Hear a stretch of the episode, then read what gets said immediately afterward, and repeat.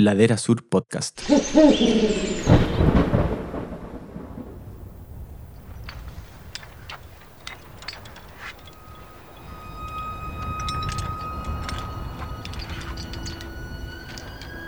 Para mí, escalar y hacer montaña en los Andes es también devolverle el valor a la cultura andina, que es bellísima.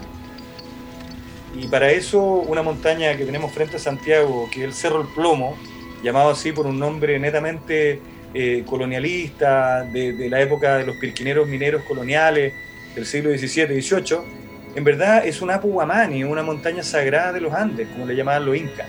Y que haya habido ahí un príncipe inca en un, ritual de capa cocha, en un ritual de, de ofrenda a los dioses, me parece algo mágico. Es como estar frente a un templo budista en el Himalaya. O sea, es lo mismo, es un lugar sagrado.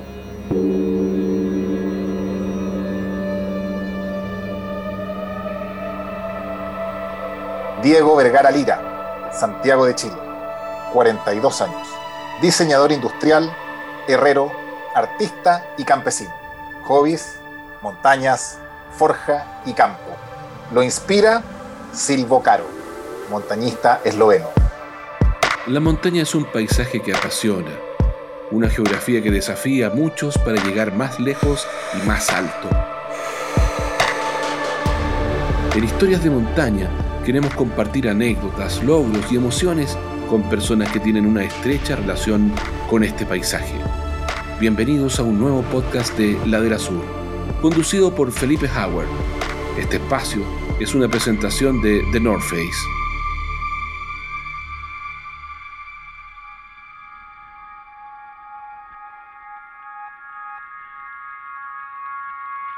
Hola a todos, aquí estamos en un nuevo capítulo de Historias de Montaña con un escalador al que le fascina realizar expediciones en los Andes Centrales, un escalador al que le encanta además construir y forjar sus propias herramientas, tiene ahí muchas historias muy interesantes en ese sentido, y además tiene un gran interés por lo que él llama los héroes olvidados, eslovenos, polacos, historias de montaña que a lo mejor no son tan conocidas, eh, y parte de eso es de lo que vamos a conversar hoy día con Diego Vergara.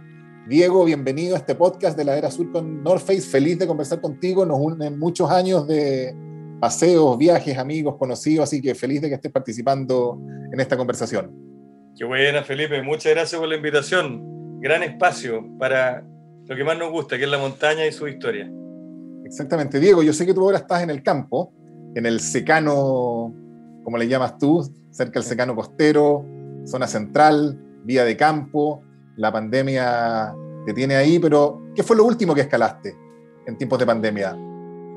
La verdad que los tiempos de pandemia me han permitido volver a la montaña en su esplendor solitario, así que no ha hecho mucha merma, por el contrario, hemos logrado escabullirnos y buscar los corredores andinos para poder ir a abrazar lo que más nos gusta, que es la montaña. Y lo último que estuve haciendo fue en el sector de los Andes centrales, eh, bueno, hay varios sectores allá que, vamos bien seguidos, pero fue la zona de Portillo, en la zona de los Andes, donde hay varios dry tooling. Estuvimos allá con un grupo de gente eh, probando algunas rutas, así que muy motivado con eso. Y ahora eh, en las primeras salidas de hielo, que es las que estamos esperando este mayo, un mayo seco y frío, años anteriores trae muy buena calidad de hielo, así que nos vamos a volver a escapar pronto, el próximo fin de semana yo creo, a esa zona. ¿Cuál ha sido tu escalada en hielo más plena? Si que se te venga el tiro a la cabeza. Mira, aquí está uh. con todos los sentidos puestos. Perfecto. Bueno, la más plena es la cascada mítica de Portillo. El Hotel Portillo, que ya es un lugar mágico, está rodeado de un cajón, ¿no es cierto?, cordillerano, el Parva el Inca, el Cabeza Indio, el, el Alto La Posada. Y ahí, en ese entorno increíble, frente a la Laguna del Inca, había una cascada que había sido solo escalada por Cristian Buraquio y Dagoberto Delgado en los años 80. Y ahí fue cuando nos aventuramos con un amigo, Armando Moraga y Felipe Olea, otro amigo de allá de la zona, y los tres, totalmente neófitos, como a los veintitantos años, partimos a escalarla. Y bueno, es la, es la cascada más grande de los Andes centrales, de hielo, digamos, porque hay que distinguir entre water ice y alpine ice, en el fondo el hielo que se genera en la montaña y el hielo que se congela, o sea, agua que se congela y se transforma en un water ice, una cascada de hielo. Y esa es la, la más mítica, la de Portillo, tres largos, eh, casi 220 metros, eh, nos cayó un carámbano encima, yo quedé aturdido, pero después volvimos a la realidad. Fue épica, como todas las cosas épicas y maravillosas. Oye, qué bueno que partes contando de, esa escala en hielo, que yo sé que es uno de tus de, tu joyita y lo que más disfrutas. Tú estás súper involucrado en el Portillo Ice Fest. Si no me equivoco, ya van cerca de 15 años de ese evento que se hace en Portillo precisamente para visibilizar un poquitito más o para acercar la escala en hielo. Y me encantaría que me contaras un poquitito de eso, pero sobre todo, yo sé que ahí además tú hiciste un vínculo súper importante eh, y muy estrecho, cercano con Conrad Anker.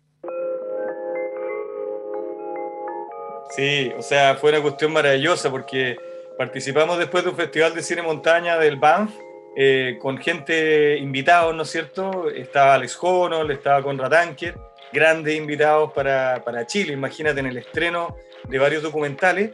Y en un asado yo llevé un cordero del campo eh, acá está lleno de cordero, ¿no es cierto? Eh, para aportar, yo un corderito y lo preparé yo, que cosa que me gusta, la cocinería media gaucha, media campestre. Bueno, y Conrad Anker estaba fascinado comiendo este cordero, y yo ya lo había conocido comiendo cordero también, años anteriores, en un asado patagón. Bueno, y ahí fue cuando, nada, eh, supo que hacíamos esta competencia escalada en hielo, y no lo podía creer. O sea, decía, ustedes son ice farmers. Y, en Estados Unidos los ice farmers tienen una verdadera cultura, o sea, trabajan con una serie de tecnología y nosotros con puros implementos agrícolas, aspersores, etcétera, con la creatividad de Patrick Moore, con la ayuda de, Miguel Purcell y todo creamos este evento a pulso junto con Eduardo Mondragón como la idea de un sueño, te fijas, de juntarnos en la montaña, hacer una fiesta en la montaña en, en, el hielo que para nosotros es como lo más mágico y prístino de la montaña. Bueno, y ahí Conrad dijo, ¿saben qué, chiquillos? Yo los voy a venir a apoyar en el próximo iFest. Bueno, y nosotros lo tomamos como una idea eh, ¿no es cierto?, entre copa y entre un asado, dijimos, ya, esto es un comentario más. Bueno, Conrad Anker apareció en el último AFES que hicimos, que ya fue el año antepasado, pero que la verdad que aunque no hicimos el del año pasado, quedamos con el corazón tan lleno que podríamos estar varios AFES más saboreando la experiencia que fue estar con Conrad Anker. Un tipo lleno de energía, o sea, además de ser un tremendo escalador, es un tremendo ser humano un tipo que tiene fundaciones en Nepal, en el Himalaya, su historia con su mejor amigo, con Alex Lowe, su señora Jennifer, una familia maravillosa, un tipo íntegro y un gallo con una motivación y una energía que estar solo al lado de él te la permea y, en dos minutos ya estábamos todos trabajando. Estuvo 10 días con nosotros en Portillo y armamos nuevas rutas, hicimos una ruta nueva al Polvorín, armamos rutas de hielo, las rutas indoor, pero todo con una energía y motivación y realmente disfrutando cada instante. No, una experiencia única con Conrad. Oye, Diego, sería por, ahí contarnos, Conrad tiene, bueno, un montón de, atributos, pero tiene dos anécdotas, dos historias que, que, llaman la atención al tiro. Uno, su expedición en búsqueda de Mallory, a lo mejor conoce o, tú sabes algo distinto a lo que sale en, el libro. Y lo otro, eh, su historia con Alex Lowe, ¿podría contarnos un poquitito de eso? Porque es parte del personaje de Conrad Anker. 100%, o sea, eh, mire, lo, más bonito de, conversar con Conrad es, primero que nada, la, humildad y la tranquilidad que él tiene para, pucha, está ahí al lado de un coloso, te fijáis, un tipo que ha hecho tremendas ascensiones y escaladas y tantos años que tiene en esto. Sin embargo, el tipo es muy sencillo, una persona eh, muy agradable, muy buen conversador. Y fíjate que la única anécdota que, que puedo rescatar de lo de Mallory fue que él hablaba con mucho respeto, o sea, algo que que se nos olvida, o sea, como que de repente se nos olvida que Mallory fue una persona, eh, igual que nosotros, que tenía sueños, que amaba la montaña, que llegó a ser una cosa épica en los años 20, sin embargo, eh, él no hablaba como de el hallazgo del cuerpo de Mallory, él hablaba de una persona con respeto, una persona con familia, con sueños, ¿cachai? Y eso me gustó mucho, su óptica de cómo, o sea, qué bueno que él se lo haya encontrado, porque él cuando lo encontró fue como una actitud muy, muy ceremonial y de respeto. Es lo que él me, me, contó acerca de eso. Eso me gustó mucho su óptica. No fue así como un hallazgo histórico, ¿te fijas? Fue encontrar una persona importante. Y la historia con Alex es extraordinaria porque Alex era su mejor amigo, tremendo escalador, una, una historia increíble. Y, y, Jennifer, la señora de Alex, con sus hijos, tenía una familia muy linda, muere su mejor amigo escalando. Bueno, y, y él qué hace? Se hace cargo prácticamente de la familia de su mejor amigo y tiene una relación preciosa con Jennifer, son un matrimonio precioso, unos hijos increíbles que son los hijos de Alex Lowe, verdaderamente no son sus hijos biológicos, sin embargo el padre es Conrad, entonces es una, un ejemplo, un ejemplo de valores humanos, eh, una historia conmovedora y que también yo creo que todos la hemos pensado cuando hemos tenido compañeros y amigos de montaña que, pucha, uno abraza todo, en el fondo tu mejor amigo, si se llega a ir, tú te haces cargo de, todo lo que hay. Es como, eh, es tu familia. Entonces, de alguna forma, Conrad lo que hizo eso, fue continuar con su familia. Eh, es algo notable, épico. ¿Conrad estaba con Alex Lowe cuando fue el accidente? Eh, no, tengo entendido que no estaba con él. pero tuvieron una expedición juntos, la anterior, la última expedición que tuvieron juntos.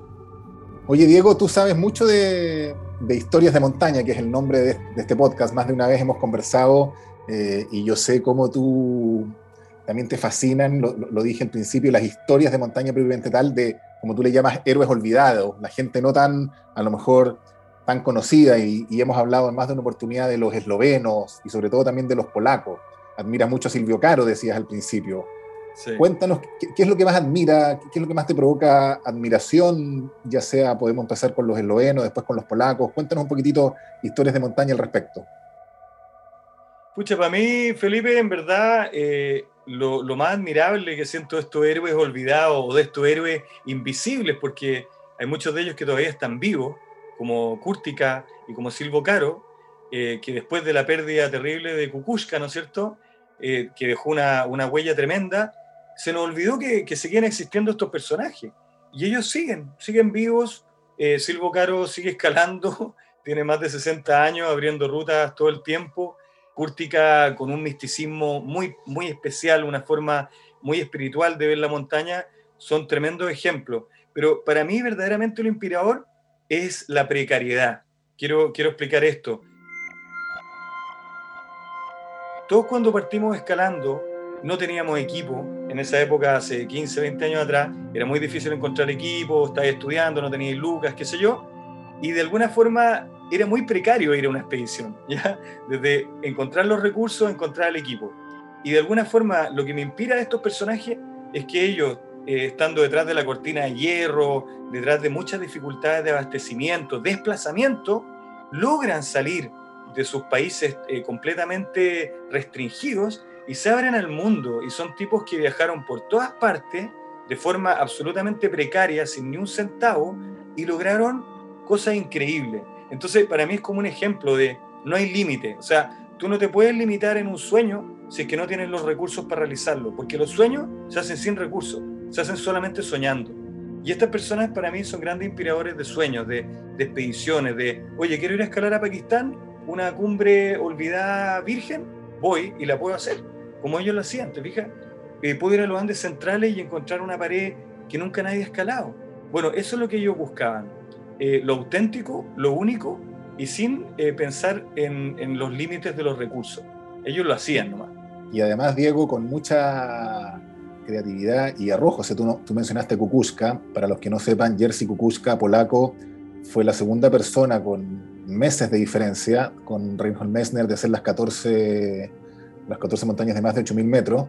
Sin embargo, muchas de esas ascensiones en ese tiempo, en esa época, como decías tú, con, muy precario, uno empieza a revisar, uno lee Mi Mundo Vertical de Jerzy Kukuska y, la mayoría de las rutas eran nuevas, eran aperturas, no, no, eran rutas normales, muchas escaladas en invierno y la mayoría sin oxígeno también. Entonces, cuando uno ve cualitativamente el logro de, de Kukuska, tiene que ver con Claro, no es un coleccionista de 8000, como dicen algunos, sino que además el tema está en la creatividad de cómo la escalaban, con qué recursos y, muchas veces abriendo rutas nuevas. O sea, tocaste el punto más medular de, de como la, la, la misión eslovena, la misión polaca. Justamente, o sea, si uno ve el historial de estos alpinistas, las rutas que abrieron son todas primeras ascensiones, en paredes invernales, en condiciones terribles, y lo otro, le agregan siempre mucho desnivel. Por ejemplo, muchos escaladores, para abrir las primeras rutas, buscaban eh, acercarse lo más posible a la, parte más difícil de la ruta, un hombro, una arista, etc., y de ahí escalar los últimos metros verticales. Bueno, esta escuela eslovena, que, que ellos nacen eh, con un culto a la montaña, o los polacos, que fueron, digamos, los primeros en abrirse al mundo en grandes expediciones, sin recursos, ellos lo que hacían era eso, era buscar el cerro desde abajo. Entonces, si tú ves, por ejemplo, todas las rutas que ha abierto Silvo Caro en la Patagonia, y tiene un historial impactante de ascensiones en, en la Patagonia, fíjense que el desnivel siempre es desde abajo. Ellos buscan la base de la pared, no buscan rodearla, eh, evitar las dificultades y hacer la máxima dificultad en el último tramo. Se escalan todo. Y lo mismo que tú dijiste de Kukushka, o sea, si uno ve los 14 8000 que él subió eh, un poco antes de Reinhold Messner, eh, o sea, y no lo alcanzó a completar, y Reinhold Messner los completó antes, te das cuenta que las rutas que él abría eran, eran extremas. Y todo sin oxígeno, que es algo muy novedoso hoy, pero ellos ya lo estaban haciendo. Oye, Diego, eh, además tú tenías una anécdota muy buena de cómo te conseguiste el libro de Silvio Caro. Cuéntate esa. ah, bueno, sí, fue muy buena porque en noviembre hicimos una expedición muy bonita con, con Armando Montero y Jimmy Mora. Nos fuimos los tres, eh, yo creo que en, un crisis, en una crisis de los 40, no tengo idea porque estamos los tres de la misma edad, y, y en una nueva adolescencia. Y nada, pues decidimos ir a, al Valle de Olivares a intentar la pared sur del Juncal, una ruta totalmente virgen y abrir una ruta nueva. Y nos fuimos a lo, a lo, a lo polaco, eh, con el mínimo equipo posible, lo más ligero, y los tres absolutamente disfrutando esto. Y allá, obviamente, ¿quiénes son nuestros temas de conversación en la carpa, preparando la ascensión al otro día, etcétera? Son estos tipos, los eslovenos, los polacos, que son más que nada los que, los que más admiramos. Armando y Jimmy también saben mucho de eso, entonces era muy interesante saber detalles de la escalada. Y en eso nos pasábamos los días previos a salir de madrugada a escalar. Bueno, cuando volvimos, dijimos, chiquillos, tenemos que traernos el libro nuevo, Rock and Roll on the Wall, de Silvo Caro, ¿ya? Entonces dijimos, no, esta cuestión hay que traerla. Entonces le escribí por Instagram a Silvo Caro, que obviamente es una figura internacional, no lo conozco personalmente, pero lo sigo en Instagram y que se yo, le escribí humildemente, oye, soy de Chile, soy unos amigos, escaladores, admiramos mucho lo que ustedes hacen, queremos comprar tu libro. Le dice, pucha, es que tú estás llamando de Chile, o sea, Chile no te puedo enviar el libro, esto es para Estados Unidos y Europa. Chuta, a ver qué hacemos. A ver, te voy a llamar mañana. Súper buena onda, me lo imaginaba en su pueblo, en Loveno, ¿cachai? Caminando por las calles. Fue al correo, eh, Slovenian Post un nombre así totalmente ruso, y nos dice, chiquillos, les vamos a mandar el libro, pero tienen que comprar seis, no, no por querer hacer negocio, sino para que quepan en la caja, que es la mínima caja que puedo enviar. El tipo buena onda nos regaló el delivery, que eran 40 euros, los pagó él y nos mandó todos nuestros libros firmados con nuestros nombres. O sea, el nivel de dedicación y vibra que sintió que en Chile, en el rincón del mundo, tres tipos rayaran con su historia y nos mandó los libros. Así que acá los tenemos, pues, con Jimmy y Armando.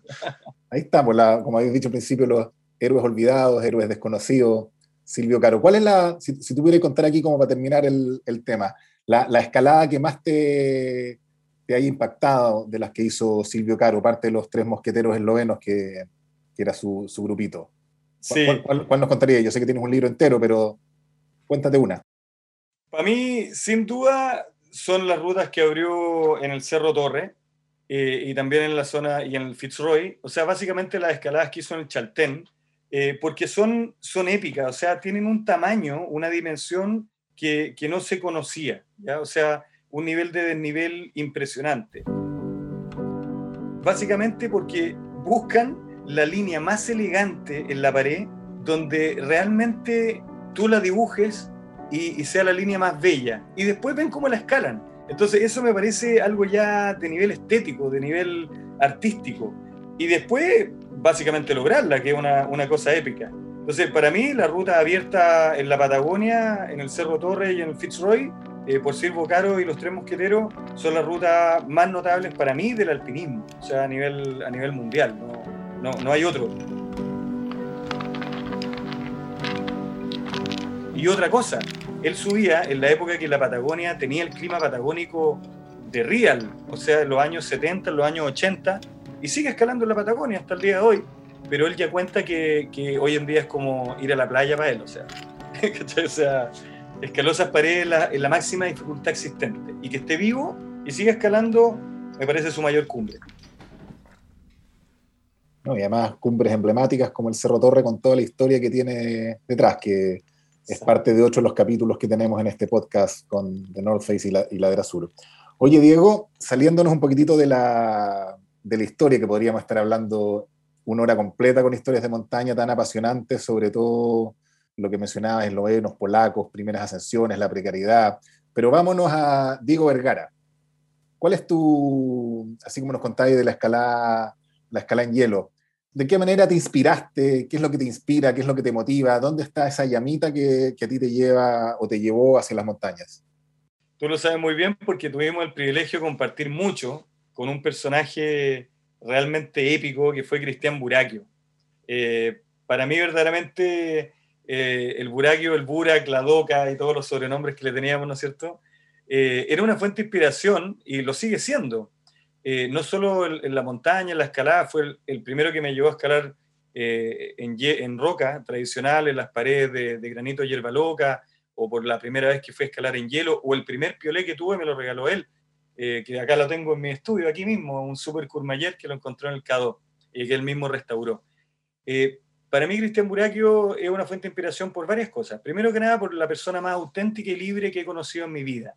No he conocido otra persona más libre y más auténtica que él. Por su estilo de vida, por su forma de, de decidir lo que quería hacer con su vida y la forma de vivir su vida.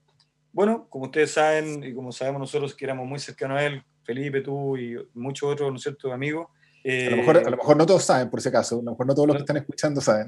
No todos saben. Bueno, ahí lo vamos a complementar. Buraquio eh, murió en un accidente aéreo, eh, sacando fotos aéreas, que era una de sus pegas, era fotógrafo también, dentro de muchos oficios, eh, y, que una, una cortísima existencia. Sin embargo, hoy en día yo soy mayor de lo que había muerto el Buraquio, o sea, es, como, extraño pensarlo, pero para mí fue como un hermano mayor. Y, lo bonito de eso es, la fuente de inspiración, eh, que a pesar de que no esté físicamente, está su estilo y su forma de vida. Yo vivo en el campo, en mi casa la construí yo, vivo en un taller, eh, vivo de la forma más eh, como cercana a lo que es mi forma de ser. Y eso también lo aprendí del buraquio. Entonces, para mí es más que como un escalador, es una, es una fuente como de, de forma de vida. Bueno, hay que contar que Cristian Buraquio junto a Roberto Delgado, eh, escalaron, por ejemplo, rutas eh, que nadie había escalado antes. Por ejemplo, subir la pared sur del Aconcagua en estilo alpino, ¿ya? con Juan Sebastián Monte, Cristian Tile y Cristian Buraquio, con una edad cerca entre 19 y 18 años, era épico. Después rutas como la Punta Sansi, Concierto Parabón, muchas rutas que ellos abrieron en roca y en hielo son hasta el día de hoy rutas muy, muy difíciles y muy pocas veces repetidas. La pared sur del Morado también. En el fondo, son gente que, abrió un camino, no solo para uno, sino para la comunidad. Y lo otro son los Andes. Para mí los Andes es una gran fuente de inspiración. Vivimos en la cordillera más salvaje del mundo. Para mí no es el Himalaya. Estaba allá porque vivía en China, viajaba mucho a Nepal, la India. No sentí lo que siento en el lugar más salvaje del mundo que para mí son los Andes. Los Andes centrales son de las montañas más agrestes que hay en el planeta el viento, la roca, las condiciones, el frío. Eh, creo que ese lugar eh, es la mejor escuela o lo más cercana a una escuela, digamos, eslovena, agreste, dura, pero bellísima. Yo sé que tú tienes este estilo de vida buraquiano, como mencionabas recién, trabajas, estás en el campo y después te vas, te largas a, escalar por los, por los Andes centrales y además en el último tiempo has estado ¿cómo decirlo? Como llevando la nomenclatura, por ejemplo, del Cerro El Plomo a llamarlo con todo su historial detrás. Yo diría, creo que eso es lo último en lo que he estado metido. Cuéntanos un poquitito de eso, de, lo que estáis viviendo con los, con los APU. Bueno, ahí la verdad que uno es un pequeño grano de arena dentro de un mar, ¿no es cierto? Un engranaje más de la maquinaria, pero tengo la suerte de colaborar mucho en el, en el equipo de Andes Handbook, que ellos han hecho un trabajo hace más de 20 años eh, notable de investigación de montaña de clasificar y de poner la nomenclatura, y netamente como una fundación que busca, ¿no es cierto?, eh, dar a conocer los Andes. Bueno, eh, ser parte de ese equipo, pero soy solamente aporto contenido, no es como otros que, que, realmente están permanentemente investigando y haciendo nomenclatura. Yo solamente aporto con esos contenidos más bien históricos, bitácoras, etcétera.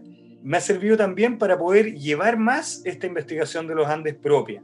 Eh, que en el fondo siempre trato de ir a Cordillera Blanca, Cordillera Real, Cordillera de Guaywash, donde hay muy pocas ascensiones y muchas rutas por abrir, pero siempre centrado en los Andes. De alguna forma creo que eso eh, me ha permitido a través de este trabajo, de esta investigación, empaparme más de los Andes. Y ahí tú te das cuenta de que nuestros ancestros, los pueblos originarios de acá, finalmente nosotros somos navegantes eh, de distintas culturas que nos hemos ido fusionando y hemos ido estableciéndonos en lugares, pero que quizás propiamente no es nuestra tierra.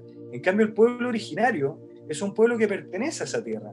Entonces, para mí la cultura andina es algo que hay que rescatar, sobre todo en Chile, donde no tenemos tanto la presencia de la voz de los pueblos originarios como está en Perú, por ejemplo. Tú vas a la Cordillera Blanca, Guayguas, ¿no es cierto? Y te empapas de la cultura andina, o sea, hablan en quechua, no hablan en español, es el segundo idioma. En cambio aquí no, pues acá hay muy buenos ejemplos y gente que todavía mantiene la llama viva de los pueblos originarios, pero es más escasa en comparación con otras regiones andinas.